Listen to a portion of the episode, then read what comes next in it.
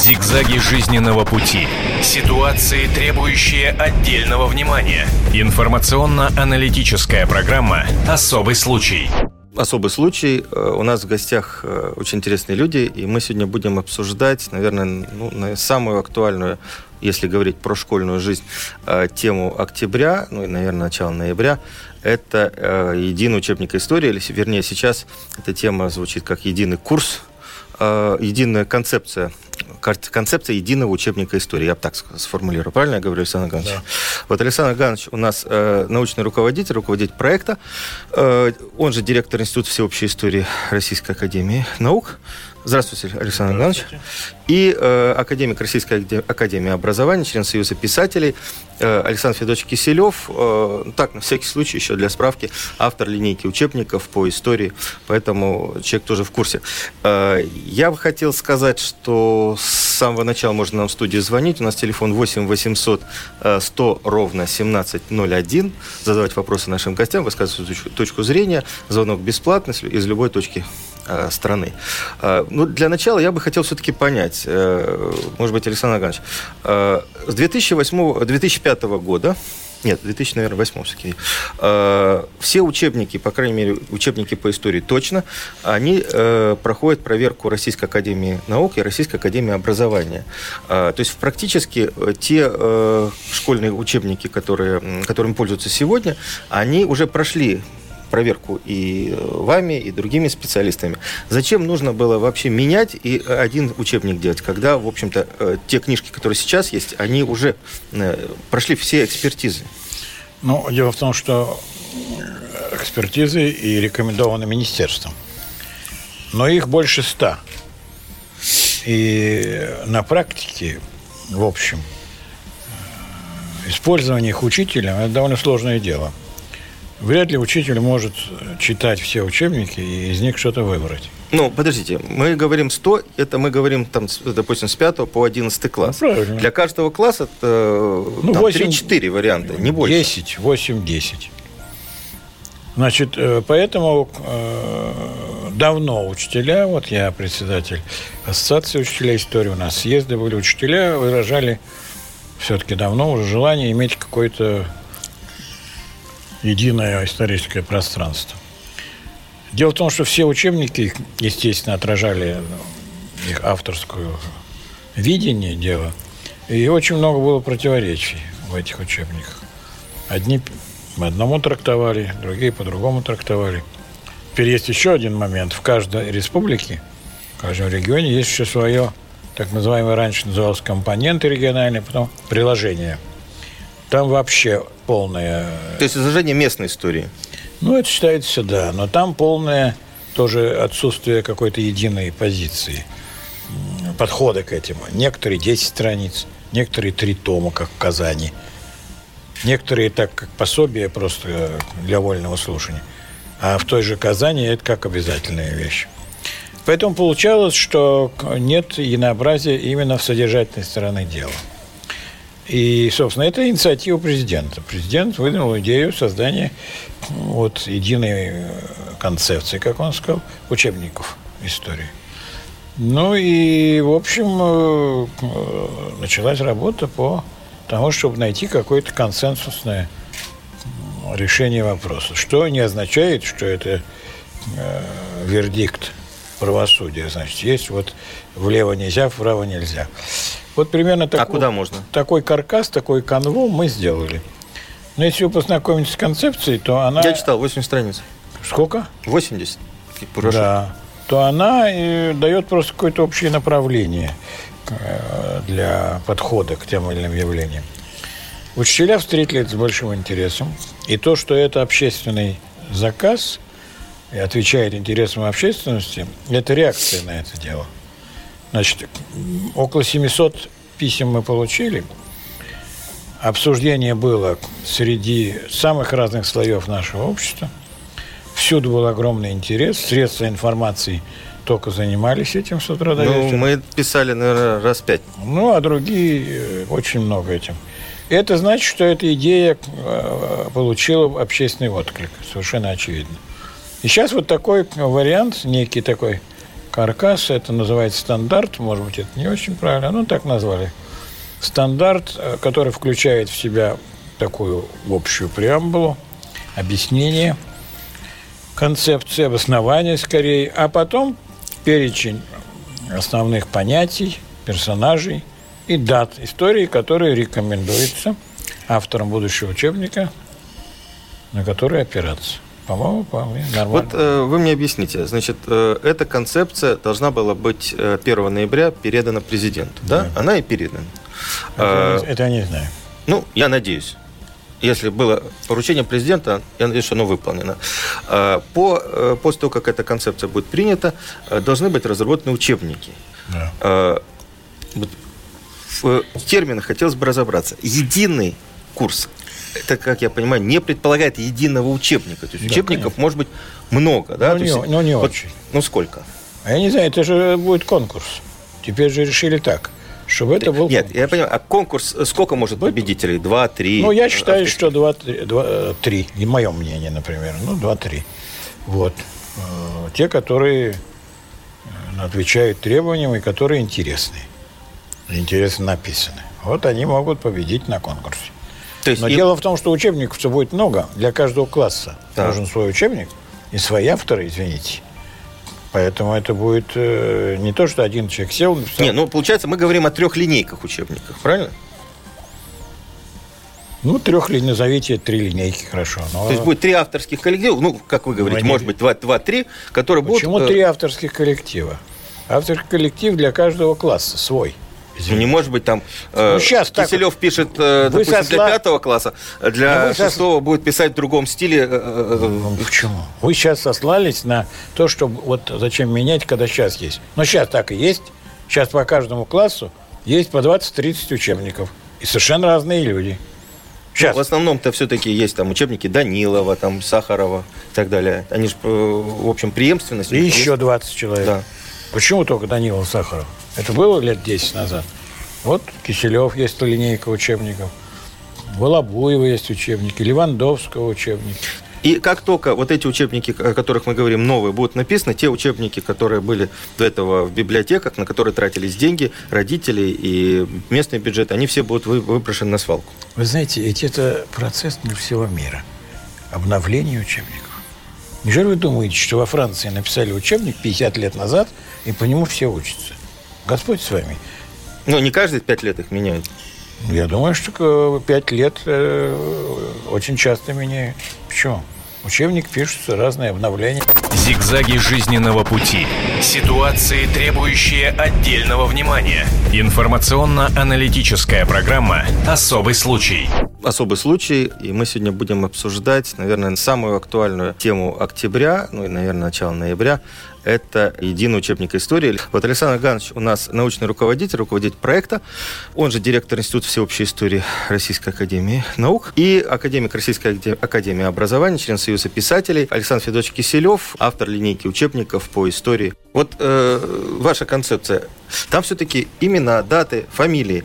Э, вот если выстраивать эту хронологию, разве это учит ученика мыслить? Это учит... А почему там только даты, извините, ну, там э, это называется концепция. Да. Там совершенно очень многие вещи, которые соответствуют введены новые понятия. Какие даты фамилии? Если у меня, я получаю сейчас десятки писем э, людей, кто против, кто за, оценка нашей революции дана. Почему?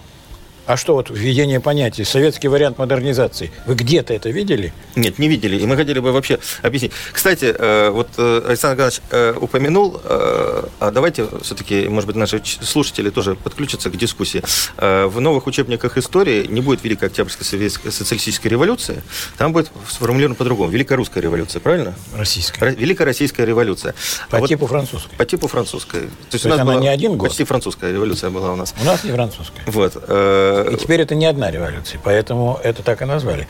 Великая революция включает в себя февральскую, октябрьскую и гражданскую войну.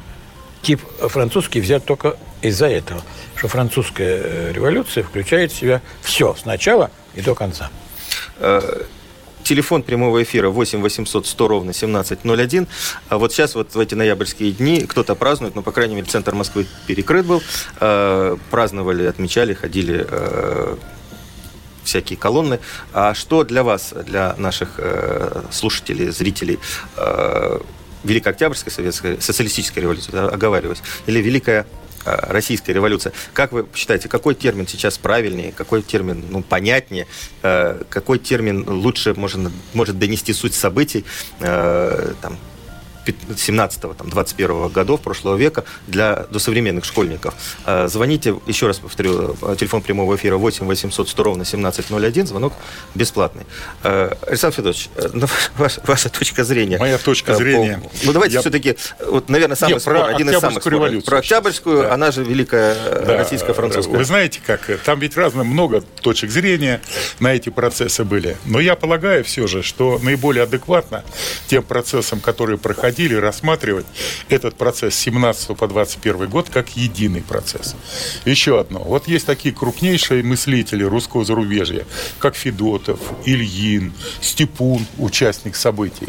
Они говорили о том, что разделение на два этапа, на февральскую революцию и на октябрьскую, это по идеологическим принципам для того, чтобы показать, как, э, какое воздействие на общество оказала ну, э, октябрьская революция, так скажем. Но настоящая революция революция в полном смысле этого слова, когда произошла смена власти, произошла в феврале 1917 года. Она открыла ворота для тех бурных потоков, которые полились на Россию. Угу. А рассматривать это уже можно с разных точек зрения. Можно искать о том, что большевикам просто подарили власть, она им в руки упала. Тут очень много всяких моментов. Но когда мы возвращаемся, Великая социалистическая революция, это слишком узкое понятие.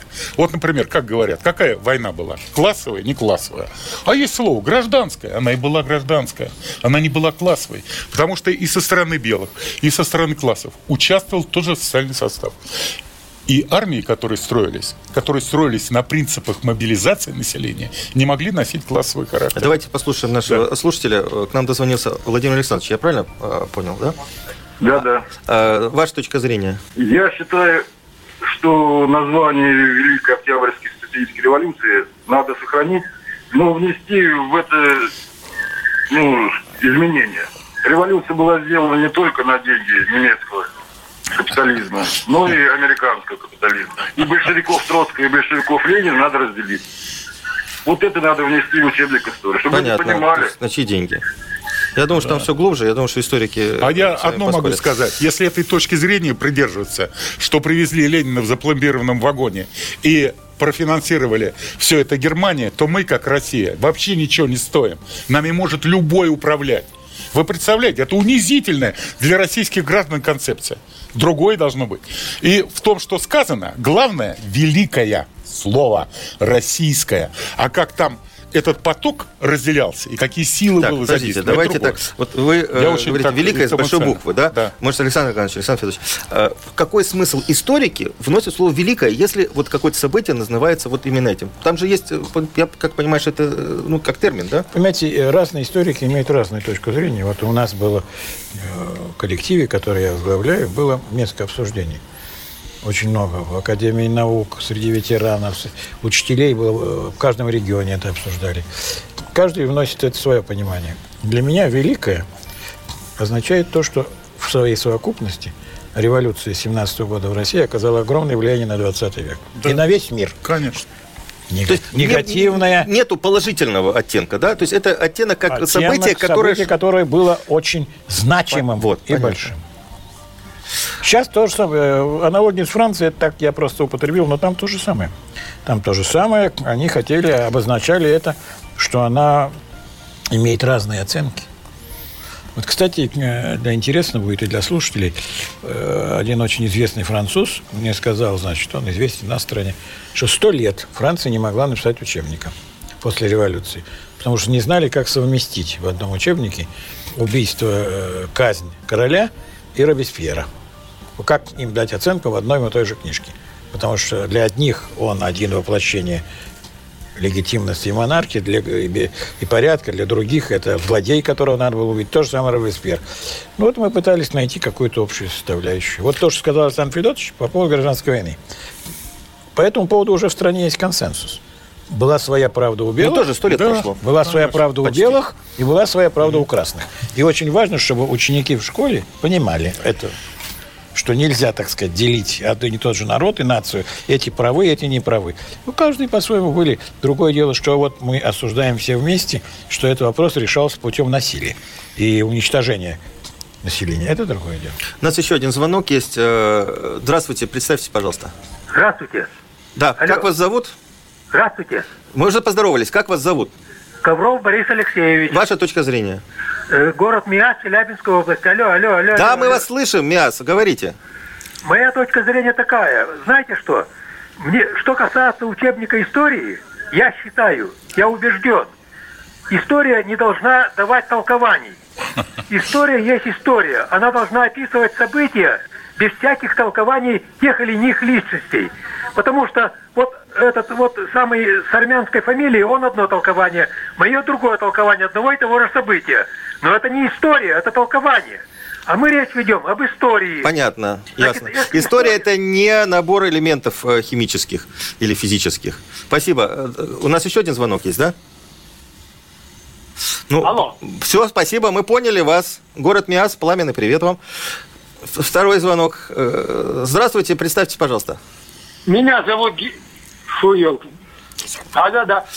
Ну, как Меня вас зовут, вы говорите? Город Ярославль. Так, Мое мнение, Великую Октябрьскую революцию нужно именовать так, как она и именовалась. Она подходит по всем статьям. Именно показала, что и простой народ может руководить государством. ясно. Нигде в мире такого нет. Хорошо учили историю в Поэтому советское это время, да? И социалистическая. И называли так ее наши отцы и деды. Ясно. И почему мы сейчас плюем на это, что они так называли? Ясно, Потому спасибо, что- спасибо большое. У меня одна реплика Революция. вот по этому Да. вопросу. Прочитайте, пожалуйста, если интересуетесь, речь Ленина на Третьем съезде профсоюзов.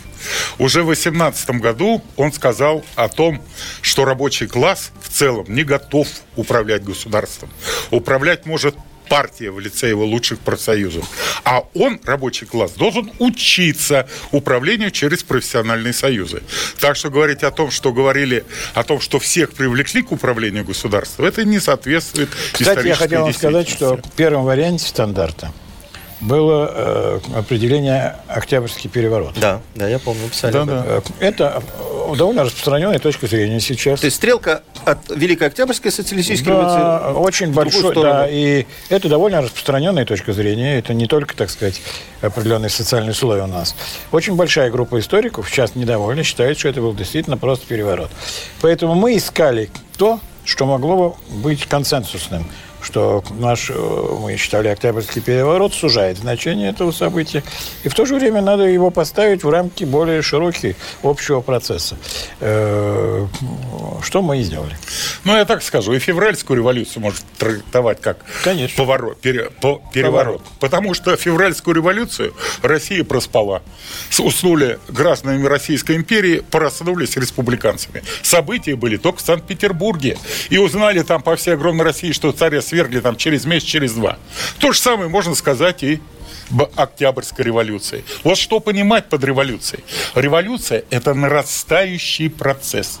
Вот то, что я так ее понимаю. О том, что вот шлюзы открыли, когда царя убрали, и пошло-поехало, извините. И там на какие деньги, на что, а, это уже другой вопрос. И надо детям показать ценностные ориентиры. Зигзаги жизненного пути. Ситуации, требующие отдельного внимания. Информационно-аналитическая программа «Особый случай».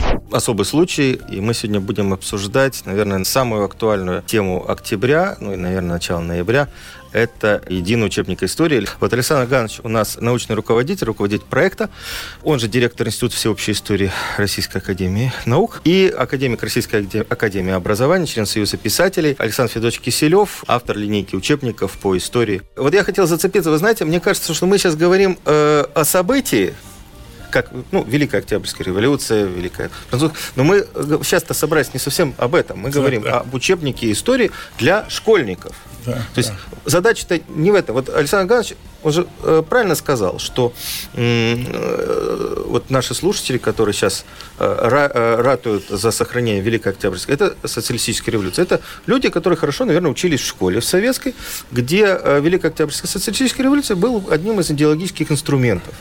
Главным. Главным да. идеологическим инструментом, ну, я не могу сказать промывание мозгов, потому что другой информации-то и не было. Э, и э, сейчас, э, как я понимаю, современным школьникам вот так вот просто дать... Задача учебника не в том только там, рассказать о датах, да, но и попытаться, чтобы дети понимали историю свою, историю своей страны, историю своих предков, почему так происходило. И, наверное, все-таки термин, даже, даже социалистический, он вряд ли поможет им разобраться Конечно. в том, что происходит.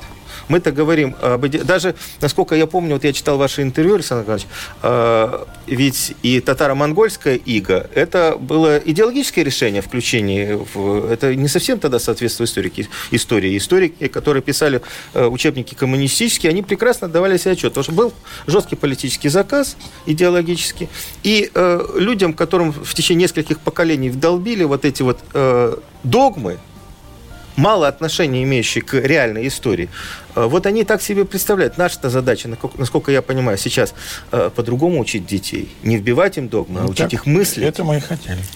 Да, я думаю, что вы правы, я просто добавлю два слова. Вообще одна из главных задач концепции – это определение задач исторического образования как такового. Угу. И вот что, э, как историк, я могу сказать. У формирования чувства сопереживания родной истории. Вот. А переживание, наука вообще есть переживание, и жизнь наша человеческое переживание.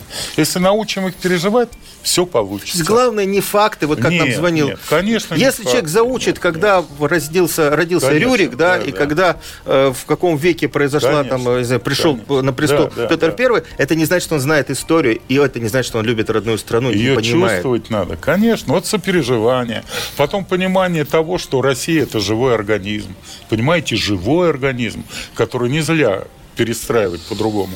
И Давайте следующее, последнее, Анна, да, да. что человек может нарушать исторические закономерности. Может, но не может их нарушать безнаказанно. Вот это тоже надо знать. Э, давайте еще один звонок. Анна, Все. слушаю вас. Здравствуйте. По поводу вот революции. Я за, потому что Э, революция должна быть освещена не как однодневное событие, а как вот многомесячное переживание всей страны. И вот по поводу вот этого периода, мне кажется, должна быть творческая позиция преподавателя, направленная в том, чтобы ну, по биографиям. В Википедии этого много. Вот осветить жизнь вот этих главных людей, как с той и с другой стороны. Спасибо большое. Вот, понимаете, вот для меня резануло, и мне страшно вот э, слово Википедия, да? То есть как э, источник информации, это интернет-энциклопедия, которую составляют люди, э, не всегда профессионально ну, грамотные и так далее, и так далее. И очень популярная. И я так понимаю, что как раз и курс такой тоже, я думаю, что Александр Иванович скажет, но, как я понимаю, это должно быть написано легко, понятно и просто. Ну, не в стиле Википедии, да, но где-то близко, чтобы было, было доступно. Мы для этого проводили э, встречу с двумя группами писателей. Одни были писатели известной стране, а вторые были тоже известные детские писатели, которые рекомендовали э, включить вот в авторские коллективы какого-то либо писателя, который хорошо знает детскую психологию, либо хорошего литературного редактора, mm-hmm. чтобы учебник был интересен. Сейчас вот многие учебники, они правильные, они но они малоинтересные. Скучные, да? честно говоря. Да, Читать поэтому невозможно. дети предпочитают, взрослые дети, интернет. Получать сведения из интернета. Из Википедии. Так, еще один звонок. Анатолий Семенович, да? Да, я жду. Здравствуйте, вы дождались. Говорите. Значит, ну, во-первых, учебник истории действительно факты должен излагать точно, какие были. тянуть за бороду деньги, которые давались большевикам или Ленину когда-то, то сколько денег было давно Горбачеву, Ельцину и другим, чтобы свалить советскую власть. И сколько сейчас забирают у нас из России денег Америка, Израиль и другие иностранные государства с помощью вот таких историков, которые сейчас сидят на телевидении. Да, понятно. Понятно. Вот. Никакой Всё? справедливой истории не было никогда. В каждый режим под себе ее подстраивал. А историю надо сделать совершенно независимой. Вот тогда будет справедливо. Спасибо. Александр Николаевич, а вообще может быть история независимой? Это, э, в принципе, вот то, что мы говорили, это такой идеологический инструмент во всех режимах, во всех Знаете, направлениях, и ведь- демократических или либеральных. Ну, я вам скажу так. Вообще, был один известный очень английский историк, который написал 8 томов истории Советского Союза, кстати. Самый крупный специалист. Он как-то, э, консервативный человек, он как-то написал, что историй э, столько, сколько историков. А вот наши слушатели Вот, говорят, ну, факты излагайте, факты. Э, фактов миллионы. Как отбирать? Отбор фактов – это есть уже субъективизм. Понимаете? Идеология. Это уже определенная вещь. Я надеюсь, И вот э, еще раз. это Обратите внимание, то, что говорит Александр Аганович. Релятивизм. Факты, факты можно отобрать и так, и сяк. Если вы требуете, чтобы были изложены факты, тогда это будет не учебник, это будет просто хронология. Учебник Наш один из э, главных принципов был тоже многофакторный подход. Факты должны быть, которые показывали события с одной стороны, и с другой стороны, чтобы э, учащиеся могли понять еще одну вещь. Всегда есть какая-то альтернатива, какой-то выбор. События могут пойти так, а могли пойти иначе, по-другому. Многое зависит от личности, которые это делали в истории. Поэтому это увлекательная вещь, но она, в общем, э, это не, не точная наука, где можно изложить А плюс Б и так далее. Это э, вещь очевидная. Теперь, То есть, что подождите. касается идеологии. Э, В принципе, надо деологизировать, конечно, деполитизировать историю, но на практике это вряд ли осуществимо. История э, используется в современной жизни и всегда использовалась различными политическими деятелями в угоду каких своих целей. Но это такой естественный процесс, только главное его минимизировать, этот процесс, чтобы он не влиял на ухудшение политической жизни. Понимаете, когда истории пытаются использовать, чтобы совершать какие-то поступки или действия, То есть которые идут легитимизировать себя, используя, да, или, э, или прошлое. идти в разрез э, с требованиями определенными, которые есть, моральными принципами. Поэтому вот у нас есть комиссии с разными странами. Вот я возглавляю комиссию с Литвой, с Латвией, с Германией. Вот. Но наша гла- главная идея, чтобы убедить их, чтобы как можно меньше политического вмешательства в оценку исторических событий. Но правы то, что это всегда используется, конечно. Хорошо, тогда э, вот есть ли гарантия, что после ухода э, с поста президента Владимира Путина не будет переписан вот учебник истории или концепция истории, которую вы написали? Я вам хочу сказать, это не связано с личностью. И с личностью Владимира Владимировича Путина. Проходит время, приходит новое поколение, которое хочет написать по-другому. Вот сейчас уже нельзя написать историю, как 10-15 лет назад, при том, что основные источники информации идут скорее не из учебника, а из интернета. Нельзя уже сейчас игнорировать эту сторону дела. Поэтому пройдет какое-то время, и будут какие-то новые учебники, я не сомневаюсь, по-новому построенные. Уже сейчас в школах очень много электронных С другими фактами. электронных учебников. Но понимаете, факты какие? Другие факты могут быть э, много фактов. Но все-таки вот наш стандарт, основные факты. Был же Иван Грозный? Был Иван Грозный. Был Петр Первый? Был Петр. Были реформы, которые они сделали. Как их трактовать, это скажем. Вот мы ввели понятие Они реформы Ивана Грозного и их цена. Реформы Петра Первого написали и их цена.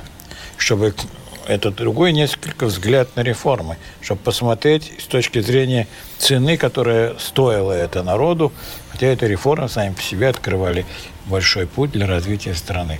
Поэтому учебники могут быть сделаны другие, переписываться, почему нет? В общем, я думаю, что наш разговор, я на- очень надеюсь, э, нашим слушателям объяснил. История – это не застывшие, э, вылитые в граните, в бронзе э, факты. Это воз- наше отношение сегодняшнее к нашим предкам, к тому, что было до этого. И мы пытаемся таким образом объяснить нашим детям, что было в нашей жизни, что было в жизни вашей страны и нашей страны. У нас в гостях были Александр Киселев, член Союза писателей, и Александр Чубарьян, директор Института всеобщей истории Российской Академии Наук. Зигзаги жизненного пути. Ситуации, требующие отдельного внимания. Информационно-аналитическая программа «Особый случай».